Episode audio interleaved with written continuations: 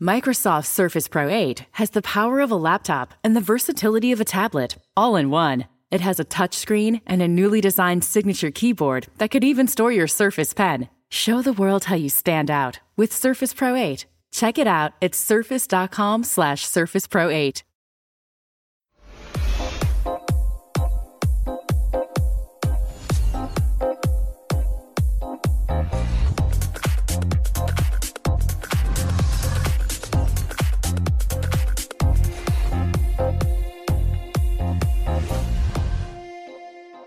Aquí un nuevo episodio de Remotamente. Hoy es martes 14 de abril de 2020. Seguimos aquí.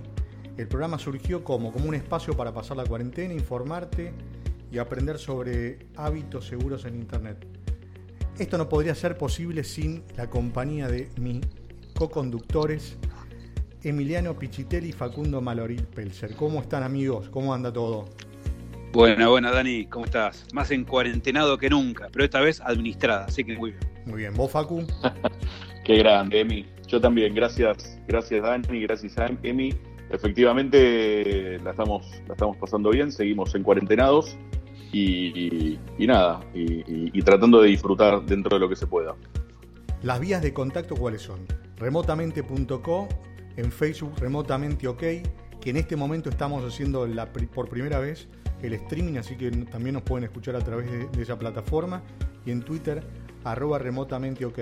Nos pueden enviar también mensajes a través del chat de, de Facebook, así que esperamos poder tener eh, el feedback de ustedes.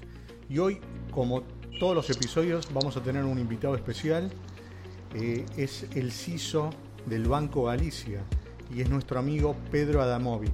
¿Qué tal, Pedro? ¿Cómo andás? Hola Dani, ¿cómo están? ¿Todo bien? Hola Emiliano, hola Facu. Un gusto Bueno, estar buenas. con ustedes. Gracias por Bienvenido, estar. Pedro. Bienvenido, un gustazo nuestro.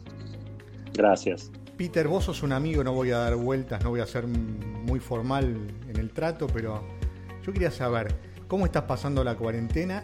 Primero, ¿no? Que nos cuentes eso. Mira, yo creí que iba a pasar peor. Los primeros días fueron duros. Yo soy, vos, bueno, vos me conoces, Dani, soy tremendamente ansioso. eh, no puedo estar quieto y estar encerrado, la verdad que me, me desespera. Eh, así que paso mucho tiempo en el balcón teniendo reuniones, pero ahora se está complicando con el tema del frío, ¿no? Pero, pero bueno, ahora ya un poquito más acomodado. Lo que pasa es que tenemos como varias oficinas en una acá, ¿no? Está mi esposa también por otro lado, mi hijo teniendo clases por Zoom, así que bueno, complicado como, como todos, pero Bueno. acostumbrándome. Pero manejan bien la tecnología ustedes. Sí, nosotros sí. Bueno, para que la gente sepa, vos sos el CISO del banco más grande de Argentina de capitales privados. ¿Qué nos podés contar respecto a este tema? ¿Cómo, ¿En qué consiste tu trabajo en el día a día?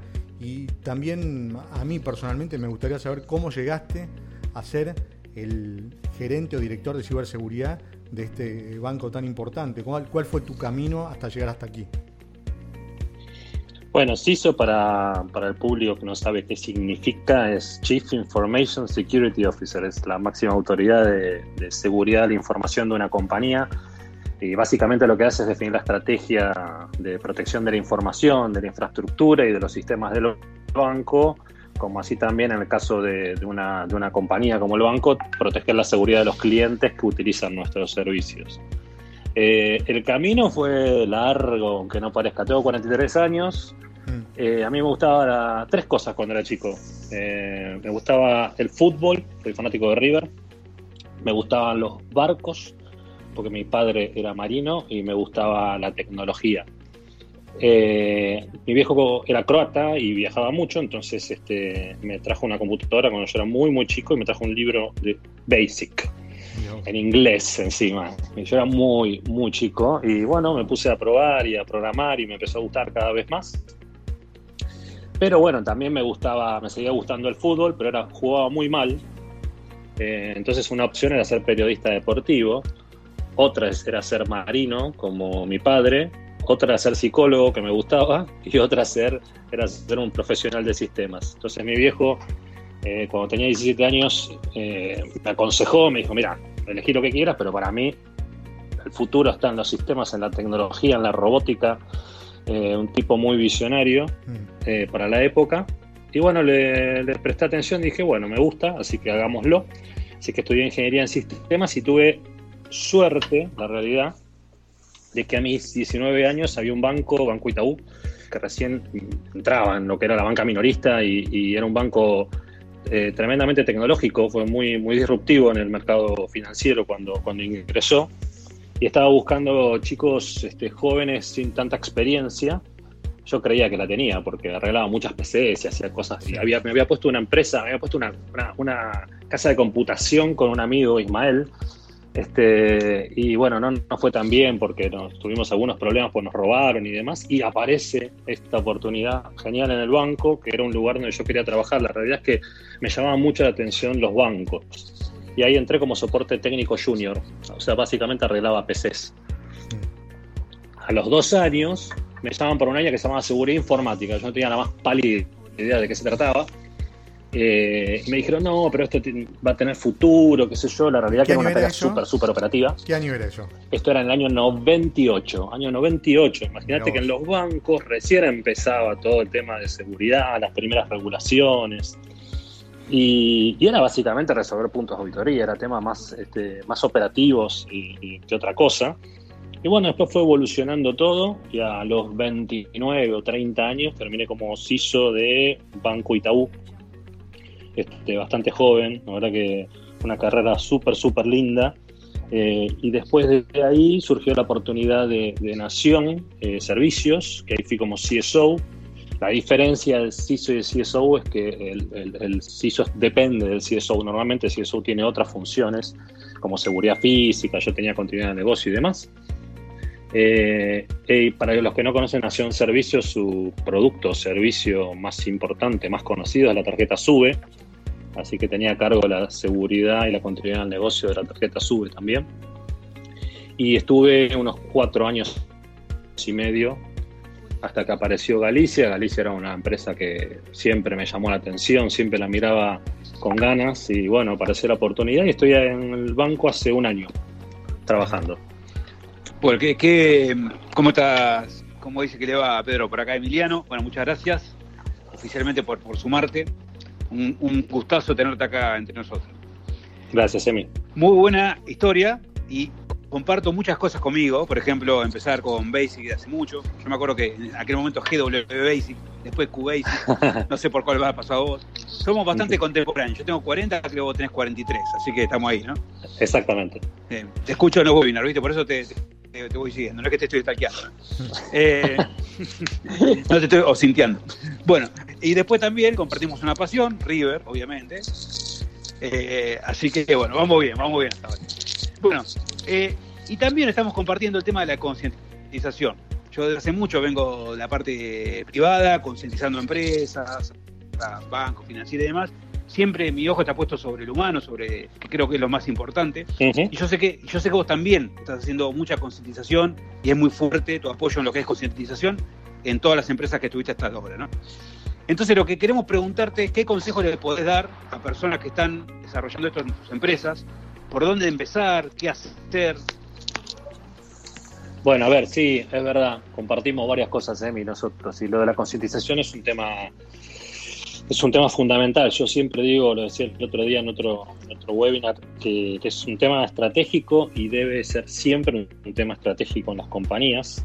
Eh, siempre doy este número, a veces canso, pero digo, 95% de los ataques eh, vienen por errores humanos. Sí, 91% eh, vienen por mail, por errores, por hacer clic en un mail incorrecto.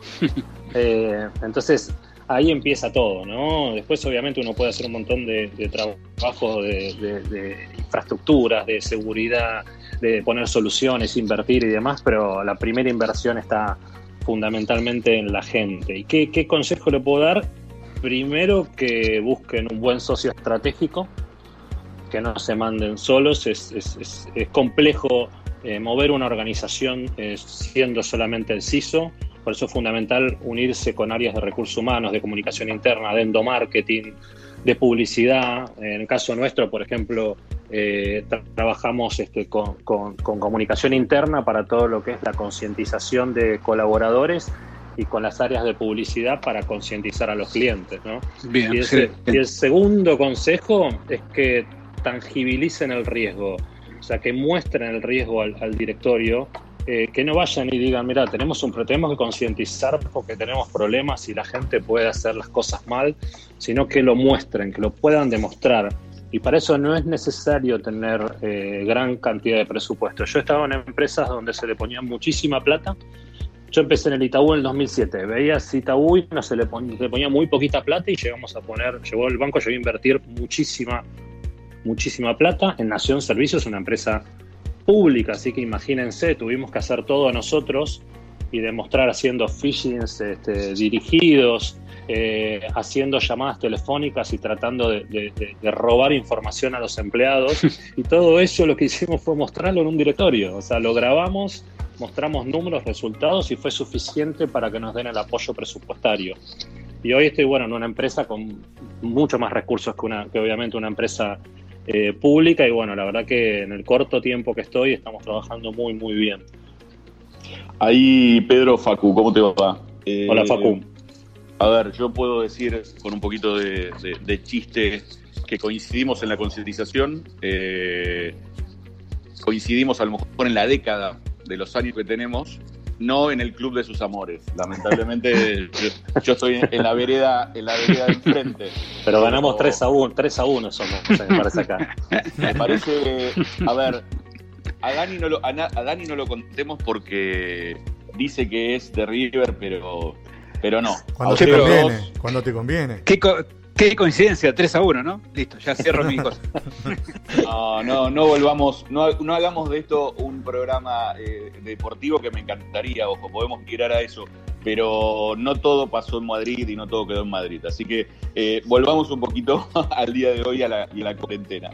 Eh, ahí hay una frase que, se ha escuchado mucho, que, digamos, en el ambiente en que nos movemos, que es nuevos riesgos, mismos presupuestos. ¿Qué decís, Pedro? ¿Esa frase sigue vigente o como contabas, digamos, hace un ratito y un poco para volver sobre el tema, ha habido un cambio en la alta gerencia estos últimos años respecto de, de invertir en seguridad y no, como decían antes, en gastar, digamos? ¿Cómo, cómo lo ves?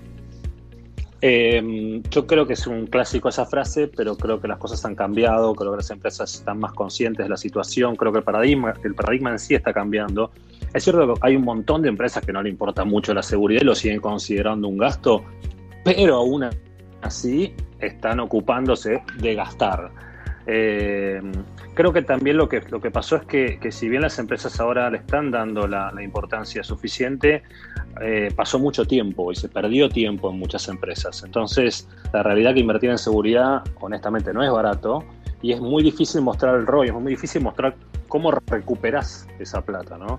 Pero creo que hoy los directorios saben que, todo lo que es cyber está en top de riesgos a nivel mundial y que también en su momento lo veían como algo solo de Estados Unidos o de Europa y están viendo que en la TAM, no es la excepción y también están apareciendo muchos casos. Igual yo creo que, insisto, siempre digo lo mismo que la como en la concientización, también en la parte de liderazgo es clave la comunicación que tenga nuestro rol con el directorio para poder lograr este presupuesto. ¿no? Lo mismo que con concientización va también con el resto de las cosas. Yo escucho muchas veces a colegas decir, bueno, pero no podemos, no se puede, no nos dan este, la relevancia. Y yo a veces digo que, bueno, que también hay empresas que es cierto, pero también depende de nosotros, de cómo, cómo comunicamos y, cómo nos hacemos importantes para la organización y para el negocio. ¿no? Me parece que ahí está un poco el secreto. bien, bien, me gustó.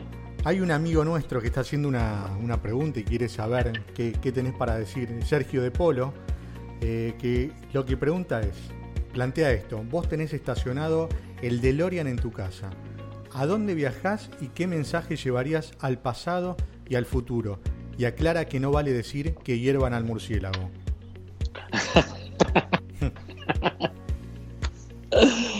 No, se me ocurre algo deportivo que no lo voy a, no lo voy a decir. eh... Decilo, decilo. no, no, no, me, banco, me banco todas. Yo te, yo, te vi, yo te vi en la B, eso es lo que te puedo decir. Por eso, tenía relación con eso, mira. Un mensaje para, para el pasado. Qué, qué, qué pregunta. Eh... Te hago pensar, ¿viste? Qué difícil. Bueno, si no pensara. Eh, quizás es algo para quizás es algo personal, es un, puede ser un mensaje para mí mismo. Eh, a mí me quedó pendiente, siempre dije, me me quedó pendiente de muy joven, habiendo hecho una carrera tan rápida, haberme ido afuera. Quizás el mensaje que hubiese dicho, Pedro, andate y probá suerte, no sé, en Estados Unidos, en Europa, y después volvete. Eso hubiese sido un buen mensaje para mí mismo. Bien, es, buena esa, pero no, nunca es tarde, como dicen, ¿no? Obviamente, hay que animarse. Cuanto más se da, más valor tiene que tener, ¿no? Pero... Totalmente. Así que bueno, pero bueno, es muy buena. Y bueno, yo, yo voy a saltar también con otra, eh, también volviendo con el tema de, los consejos. Vos tenés experiencia ya hace bastante tiempo como CISO eh, en las empresas que estuviste nombrando y demás. Y hay mucha gente que quizás eh, recién está empezando con este puesto. ¿Qué consejo le recién está empezando como CISO en alguna empresa? es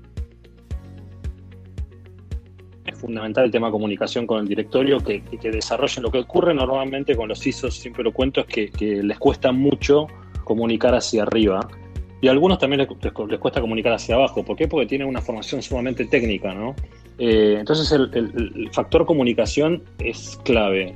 Que le dediquen mucho tiempo a trabajar el tema comunicación me parece es el mejor consejo eh, que le puedo dar. Y después el otro tema es que sean este, muy numéricos, que, muestren hacia arriba números y riesgos, que son las dos cosas fundamentales que, el, directorio, el directorio le interesa. Yo doy, doy, soy profesor, doy clase en la facultad y una, y una, y una clase justamente la dedico a esto, a, cómo comunicar, a cómo pedir presupuesto, a cómo, a cómo hablarle a un directorio, qué herramientas uno tiene que tener para, para poder hablarle a un directorio. Después hacemos una dinámica y, demás, pero, pero es fundamental hablar, eh, prepararse para hablar el idioma de ellos. Eh, saber hablar el idioma de ellos es clave. Y después el otro consejo es siempre preocuparse por, por el equipo que uno tiene. Digamos. Es fundamental como líder eh, ocuparse de su equipo porque ellos son los especialistas, ellos son los que saben, ellos son los que hay que desarrollar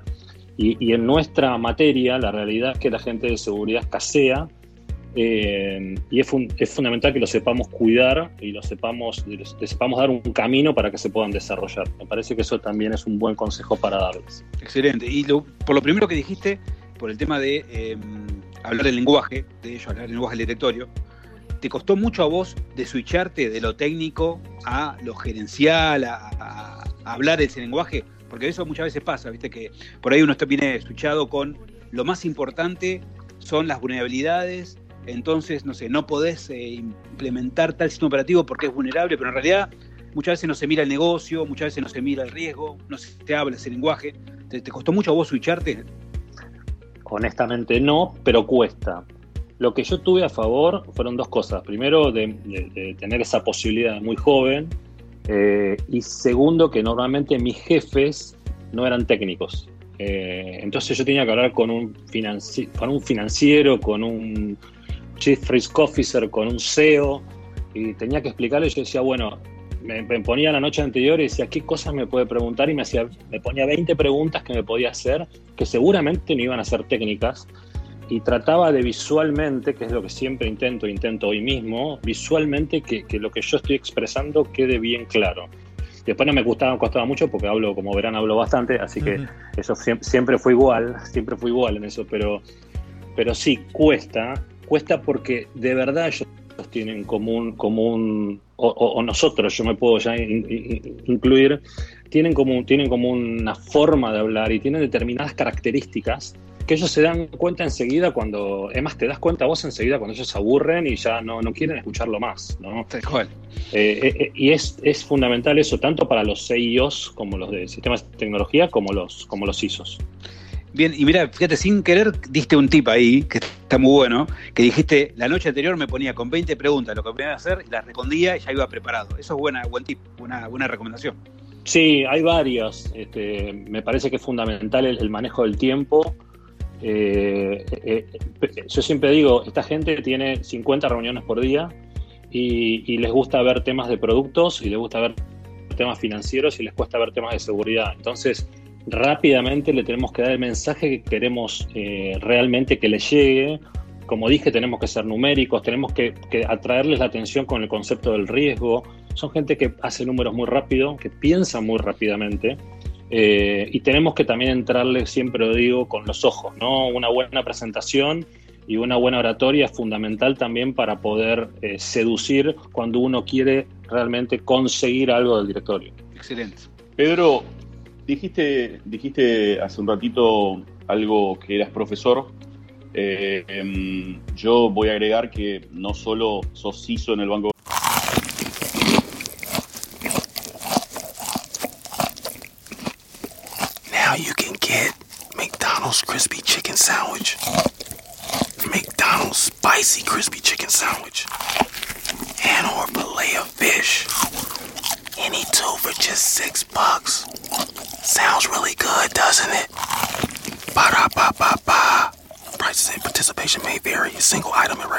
price cannot be combined with any other offer.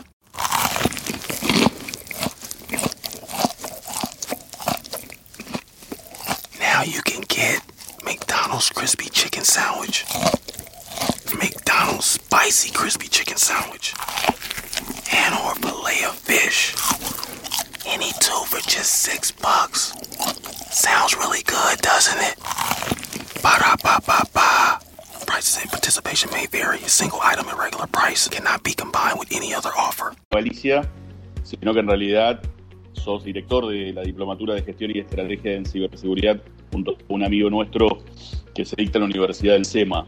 Eh, me gustaría que, que nos contaras, eh, digamos, qué, qué, es esa experiencia, eh, eh, no solo como director, sino también como profesor.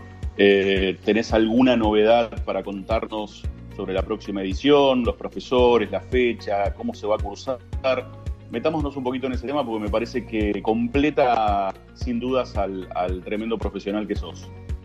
Bueno, gracias. Sí, primero contarles que, quizás algo más personal, ¿no? Que esto era un, como les conté en su momento cuando era joven, este, era un sueño este, entrar en un banco y después ser gerente y, etcétera, etcétera, etcétera. Otro sueño que cumplí fue este, porque la verdad que siempre me llamó la atención esto de poder ser profesor, pero no para ponerse como en la posición de un ser superior, sino para, para, poder entregar un poco de todo lo que uno aprendió y, retroalimentarse también con, con, los alumnos, que es un poco lo que nos pasó. Y, y hace un tiempo lo, lo, lo, pudimos armar con Dani y estuvo el año pasado, la verdad que fue genial la edición que, que tuvimos, es una, es una diplomatura que se basa justamente un poco más en la, en la gestión y, y una, con una visión mucho más estratégica de la seguridad y que tiene desde clases un poco más técnicas hasta clases, si se quiere, más estratégicas o de como, hasta una clase de comunicación, como les conté, de cómo comunicarse con un directorio.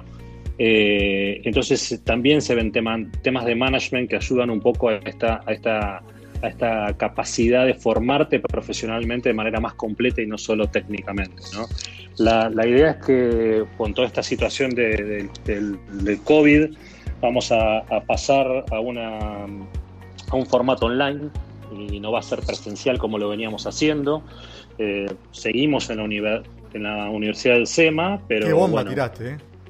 Sí, lo vamos a hacer online. Eh, estuvimos pensando y, y creemos que, que, es una muy buena alternativa. La verdad que el año pasado nos habían pedido muchas veces que se haga online eh, para gente que quizás estaba en el interior o mismo podía ser gente de, de, de Latinoamérica.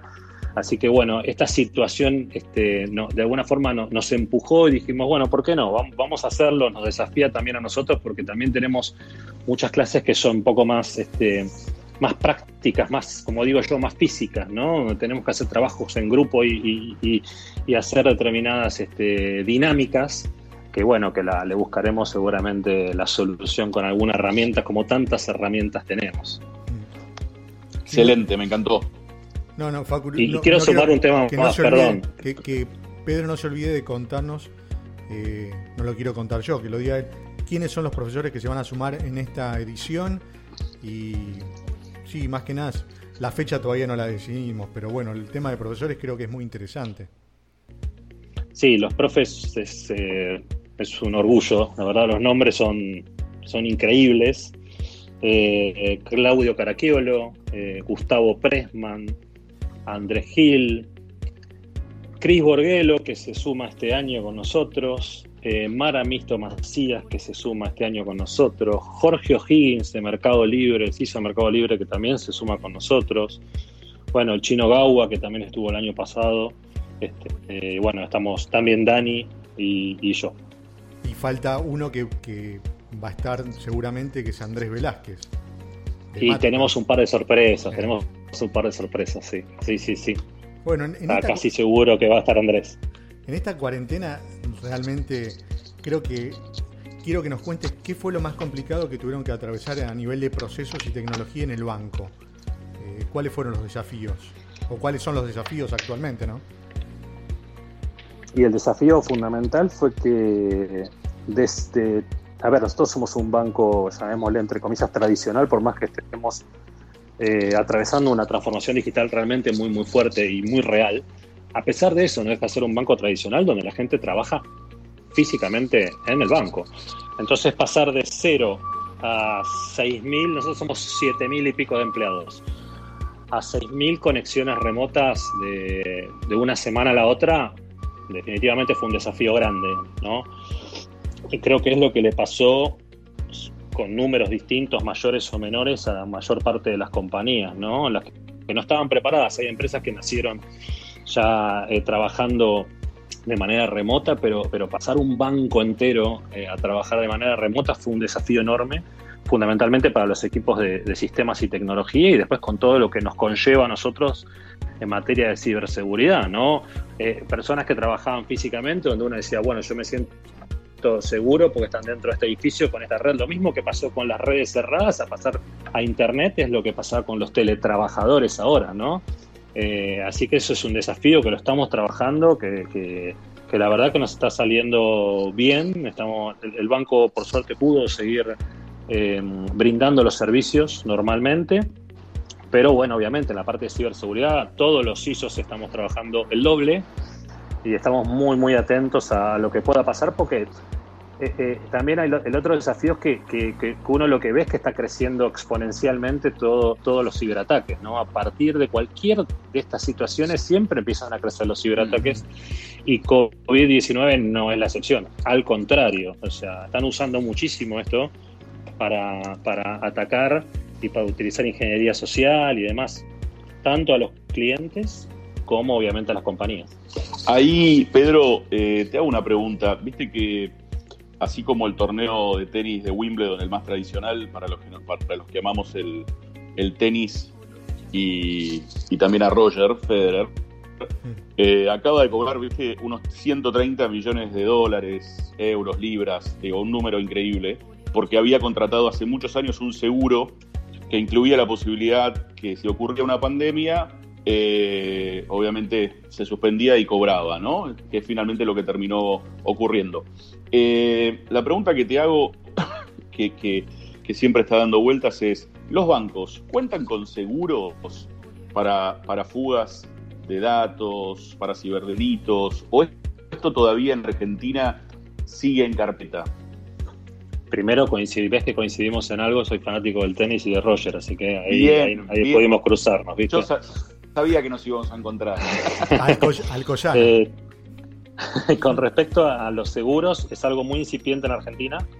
Eh, nosotros como banco sí tenemos, pero la mayoría de los bancos no tienen seguros. Es bastante común en Estados Unidos tener ciberseguros por diferentes motivos, sea por ciberataques o sea por robo de información eh, o hasta mismo por, por tener seguros para cubrir gastos ante un incidente, ¿no? Uno tiene un incidente de seguridad y, gasta un montón de plata en determinadas empresas y tener un seguro que cubra esos gastos también es algo muy, muy común en Estados Unidos, ¿no? Y bueno, en Europa también.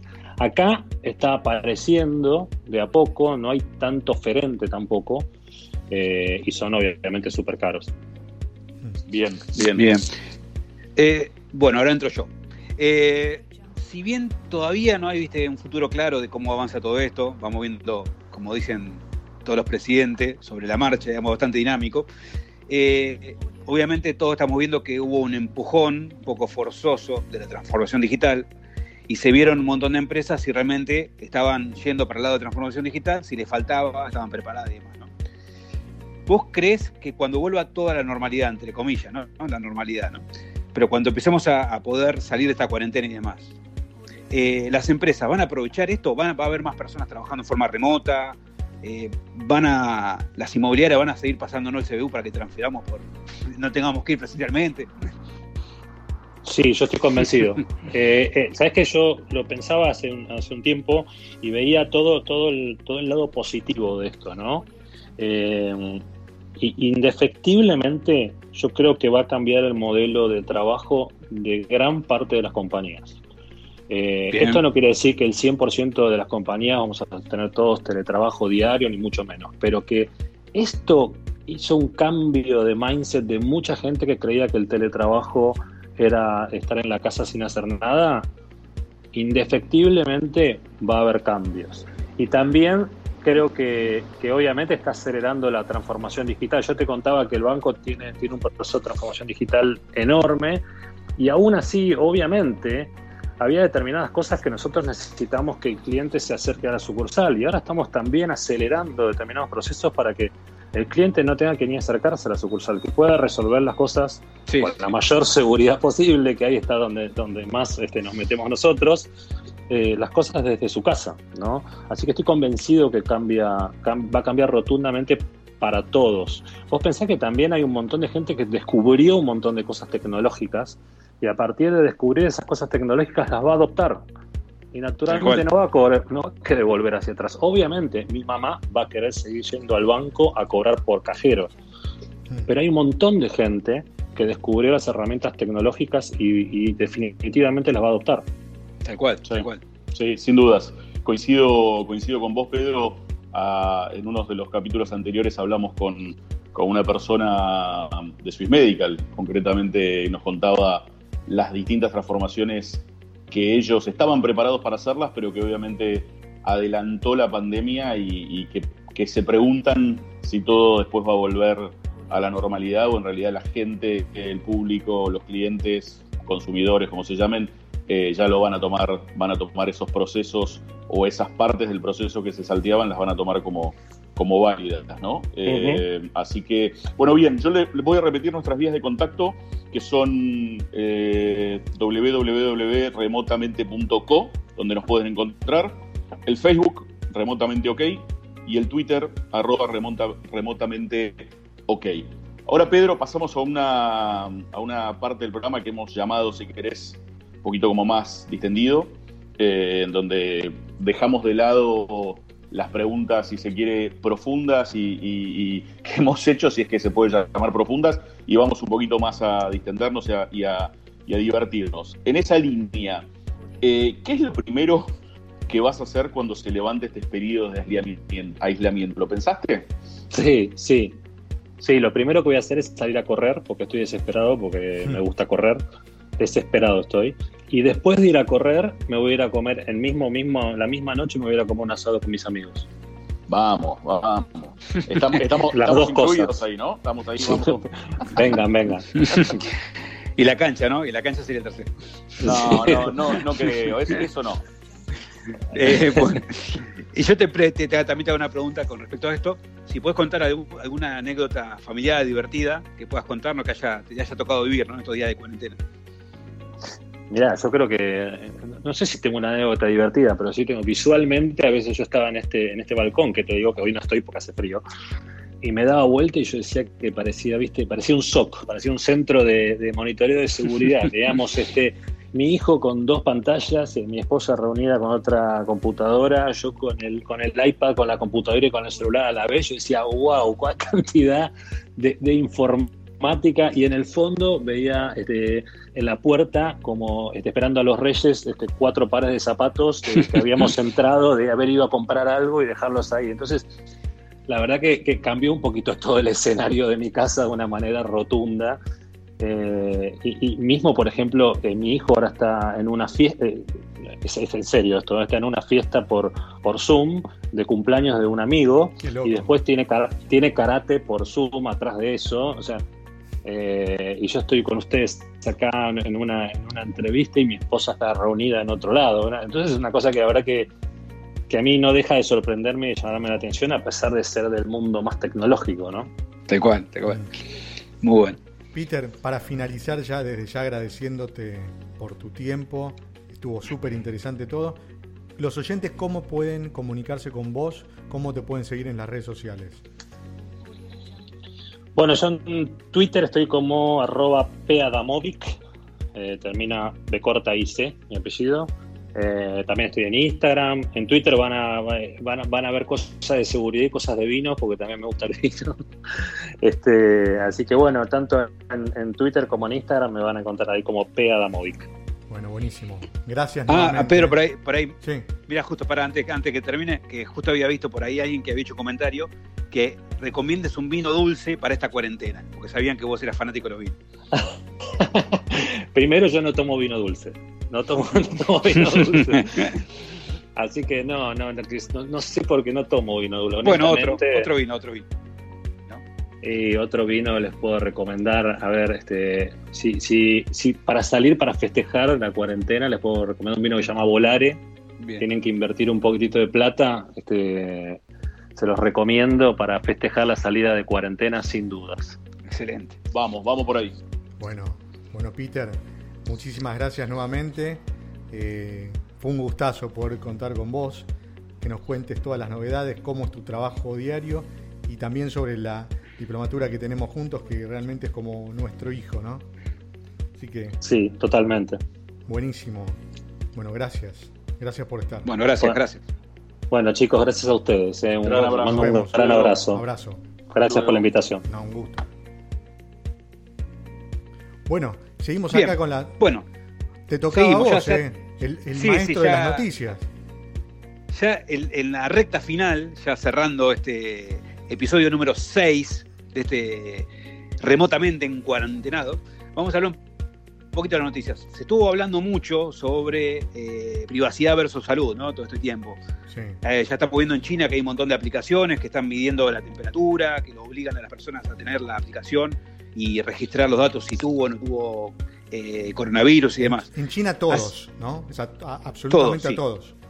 Obligatoriamente. Mm. Así que vos, incluso podés un delivery y podés ir viendo por la pantalla la persona que llega, qué temperatura tiene.